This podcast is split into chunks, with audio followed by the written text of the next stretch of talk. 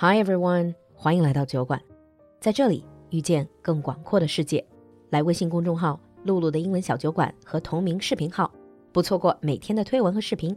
预约酒馆直播，在公众号下方菜单进入酒馆铺子，逛逛世界好物，或者添加小助手微信 l u l u x j g 来酒馆学习社群，更多精彩在酒馆等你。Now on with the show. Hi everyone and welcome to the show. This episode is made in collaboration with the Prosecco DOC Consortium. Today, we are very lucky to have a special guest in the studio, Ms. Tanja Barattin, representing the Prosecco DOC Consortium in Italy. First of all, welcome to the show, Tanja. Hi, hello everyone. Thank you for having me hmm. today. Actually, I should say welcome back because last year, if you remember, Tanja was on the show talking about Prosecco already. Yes, exactly. It's a pleasure to be back with you today. And it's my pleasure. Still, probably some of our listeners haven't listened to that particular episode. So, could you give us a brief self introduction about your role in the Prosecco DOC consortium? What exactly do you do? Yes, sure. So I'm Tanja Barattin and I'm the promotional department manager at the Prosecco DOC consortium uh, a role that I'm covering uh, since 2016. So I'm responsible for marketing and promotional activities in the Italian and foreign markets, and I coordinate events and the communication for Prosecco DOC. Mm, I see. So definitely representing Prosecco. Then can you give us a very brief idea of what is Prosecco to people who have probably not heard of it or mm -hmm. just heard of it briefly? What is Prosecco? Yeah, Prosecco is one of the most uh, worldwide consumed Italian sparkling wine. It's produced with Glera grapes and it's uh, named after the former village of Prosecco. So we can say Prosecco mm. is the expression of a specific territory which is located in northeast of Italy, lying between the Dolomites and the Adriatic Sea, a unique area that we call also dreamland, thanks to the particular interaction between climate, soil, and winemaking tradition. Mm. So Prosecco is a location name. Yeah, it's a location. It, it represents a territory with specific rules collected also in the production specification and determine all mm. the supply chain steps. So from the vineyards and wine cellar to, to the labeling and commercialization. I see. So to sort of like make an analog so that audience can understand, is it a bit like you know, when people think of champagne, this is the wine from Champagne area. So when you people think of prosecco, this is a specific yeah, tag. It's the same. Mm. It's the same. Actually, DOC, so the Denomination of Controlled Origin Prosecco, was born in 2009 from mm-hmm. the union of grape growers, winemakers, and sparkling houses of uh, nine provinces between the regions Veneto and Friuli Venezia Giulia, and this in order to link indissolubly the wine to its territory of origin. Ah, territory of origin, I see. Now, that brings us the question for those people who drink a little bit, they know that many countries produce their own sparkling wine. Italy also produces other types of sparkling wine. So, what makes Prosecco stand out as the most popular, perhaps in the world now, as the top mm-hmm. selling sparkling wine? Yeah, it is. So, we have many reasons, but you know, freshness, lightness, floral and fruity scents very easy to recognize also from people not in the wine business. Good balance between sugar, acidity, elegance, and moderate alcohol content make it very drinkable. It is Perfect mm. for aperitivo, easy to pair also with food, Italian but also international cuisine, or to be mixed uh, for delicious cocktails, uh, also to be drank alone, of course. So Prosecco, we can say, is extremely versatile wine. It's trendy. Very versatile. Yeah, it's mm. contemporary, it's uh, convivial, but never exclusive. So actually, it's approachable. Uh, we can it's say everyone. I like that word. Yeah, yeah, because everyone can afford a good glass of quality prosecco, and actually every day is a good day for a glass of prosecco.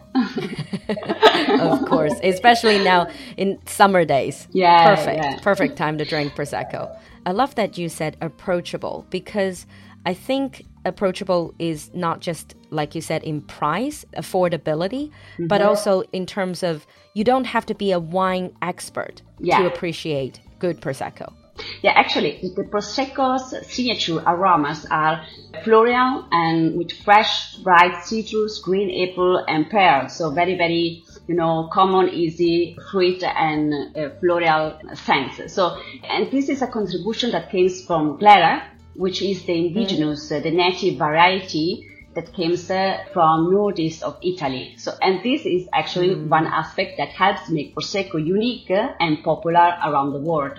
Mm, the grape variety, Glera. Yeah, mm. but okay. I leave it at the end, but maybe it's one of the most important uh, comments about the popularity of Prosecco. The fact that actually this wine is symbol of the Italian lifestyle, the Italian way of living, and it's mm. internationally Italian because it's also about the culture and tradition behind it. So when you can't be in Italy, Italy can come to you in a glass of prosecco. yeah, that is such a great imagery. you, if you cannot go to Italy, buy a bottle of prosecco, open a bottle of prosecco, and Italy will come to you. I love that imagery. and so now let's talk about the consortium that mm -hmm. you are working for and representing. So, what are the aims of the Prosecco DOC consortium? And especially, what new development has been made with regard to Casa Prosecco, the overseas branches of the consortium? Mm -hmm. So, but first of all, the consortium uh, has been founded in November 2009. So just after a few months after that, the appellation DOC Prosecco was born in July in 2009 and the consortium associates voluntary uh, the category of the grape growers, wine producer, and sparkling houses. And we work mm. very diligently to improve, to promote, and protect the uniqueness of our appellation in Italy and abroad. Mm. Yeah, just I would like also to add a few numbers just to tell you what is Prosecco nowadays, because the appellation boasts 28,000 hectares of vineyards yeah, among the two regions, wow. Veneto and Friuli Venezia Giulia. And we count uh, more than 10,000 grape brewers, 1,100 winemakers, and 360 sparkling wine houses. And we have a yearly production of uh, 638.5 million of bottles for a turnover of 3.35 billion euro. So numbers, yeah, great numbers that make Prosecco one of the most produced and we can say beloved sparkling wine in the world. Definitely, definitely.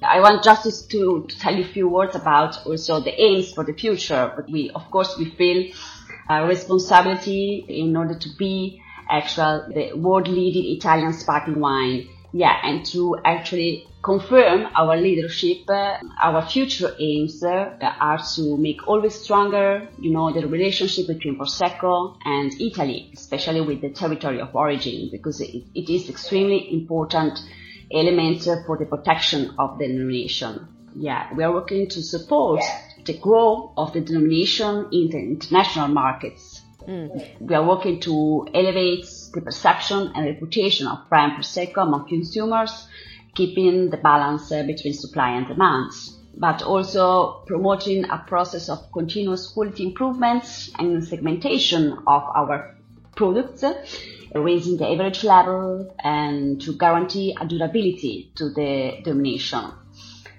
big uh, big project also about uh, the achievement of a greater level of sustainability and not only from the environmental pillar but also the social one and the economic one and mm, a very big mm, part sustainability. Actually, yeah because we are trying to really involve all the productive system. And if we are able to get at least 60% of the total vineyard area we will achieve the certification of sustainable destination. Yeah, and looking to the promotion, as you also asked me about the Casa Prosecco activities, uh, we are trying to communicate all the emotional values uh, which are connected to the Italian fine living and excellence, so in terms of sport, culture, and gastronomy, embracing, you know, the beauty of our region, the talents, the creativity, the conviviality, and keeping trying to keep of course our status of icon of Italian lifestyle. So uh, this is something that we are trying to do with Casa Prosecco to communicate what is Prosecco, the link with the territory, and of course all the world connected to the Italian uh, culture and tradition. Yeah, I think that's a very very good perspective and very good angle because when people are drinking a bottle of prosecco, they're not just drinking a bottle of prosecco. Mm-hmm. They're actually getting a little bit taste of Italian culture. Yes. And that is a lovely thought. And that potentially will make Prosecco much more, let's say, desirable to a lot more consumers, even if they're not big wine drinkers. Yes. Now, I would like to ask though, because last time we talked, yeah. that was still during the pandemic right? And then obviously pandemic has affected everybody. But now as the world reopened after the pandemic, has the sale of prosecco worldwide experienced like a significant increase? And what is the forecast for prosecco sale in the near future? So fortunately, we can say that sales of prosecco juice didn't stop uh, during uh, COVID. So we, um, we were able to manage to close the 2020 with a growth of 2.8% compared to the previous year. Yeah, destination of origin was able to reach this surprising goal, considering, of course, the negative impact of the COVID-19 pandemic on the global catering sector, thanks to the awareness and the loyalty of consumers toward Prosecco. So if we had a little bit of degrees on the Horecas channel, on the other side, uh, the large retail channel had an increase of 20%. And mm-hmm. remember that 2020 was also the year that we introduced on the market for the first time the Prosecco DOC Rosé that helped us to you know, consolidate sales uh, positive developments, both in Italy and abroad. So since 2020 till 2022, so last year, Prosecco grew from 500 to 638 million bottles per year. So looking to the future, we think that the, the denomination of Prosecco is going to stabilize in terms of volume and increase in terms of value. We think it's a symptom of a mature product uh, which is working diligently on its perception. So uh, for this reason, we are working also to the segmentation and characterization of the production in order to uh, respond to the expectation of those consumers who are looking for higher quality profile wines. Yeah, I mean the reason why I asked from like a outsider's perspective, from just a wine lover's perspective, is just after everything sort of gone back to normal after the pandemic, people felt that they wanted to celebrate, and prosecco is a great celebration wine. Yeah, absolutely. But not only for celebration, for parties. Uh, I mean, in our region is part of our everyday routine because it's part of our culture. But mm. actually, we saw that also on the French market, we were able to actually spread the consumption of Prosecco all over the year, so not seasonally speaking. And uh, thanks to the pair with the local food, international cuisine, or thanks to the mix with the cocktails, uh, we were able to really raise the occasion of drink and enjoy a good glass of prosecco. Mm. Actually, it's interesting that you mentioned cocktails. so I know that I love prosecco cocktails. So I yeah. always go for like spritz, especially on a hot summer day. But are these cocktails like spritz, for example, are they popular in Italy as well? So if we are talking about some very popular Prosecco Juicy cocktail in Italy, and if you are talking about Prosecco cocktail Italy and Veneto region particularly, we must mention the worldwide famous spritz mm. because really spritz and prosecco are like connected by a double wire. One third prosecco brut or extra dry, one third bitter, and one third sparkling water, and that's spritz, but also party. mm, mm. Yeah, no, it's really the most popular and well-known cocktail in Italy and abroad, and it's also codified by the International Bartender Association, actually. Oh, I did not yeah. know that. Okay. And since you were mentioning Prosecco, a lot of these Prosecco events that you hold or Casa Prosecco would hold abroad is very much linked with Italian culture, lifestyle, gastronomy, and all, all of that. I just want to say that now the world has reopened. I'm sure some of our audience are planning to travel to Italy this year. So if they travel to the Prosecco region, Mm-hmm. What can they see? Like, could you give us a bit more details about that region? What generally that they can do? What is like the culture, or maybe even wine tour that they can do? Yeah, the region of Prosecco, as I told you, is located in northeast of Italy, so spreading between mm. the Dolomites and the Adriatic Sea, nine provinces between Veneto and Friuli Venezia Giulia. So it's a beautiful land rich in history, art, nature, and know-how. And actually, we also count 10 different UNESCO heritage sites. We have national parks like the Dolomites, prehistoric pile dwellings around the Alps, we have City of Art, like Venice and its lagoon, frescoes and botanical garden of Padua, and of course the Conegliano Valdobbiadene and Prosecco Hills that just got the UNESCO mention in 2019. Yeah, Treviso which is also the heart of the production of Prosecco DOC. So it's where the most of the wineries are located and is also the headquarters of the consortium. It's a city which is dedicated to food and slow living. So if you come to Treviso, which is close to Venice, just 20 minutes uh, by train, you can lose yourself in the streets, enjoying the sights, stop to taste the cicchetti, which are the snacks uh, typical of the area, and you can stop at the Enjoy Prosecco.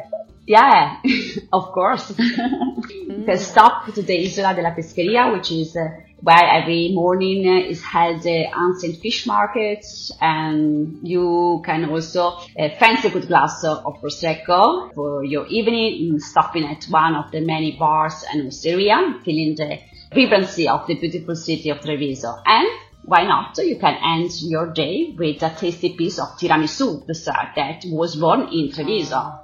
Oh, wow. Yeah, I mean, it just sounds really tempting. Beautiful place, beautiful weather and climate, yeah. and all of these UNESCO sites, and the culture, and the food, and the wine, of course, and Prosecco.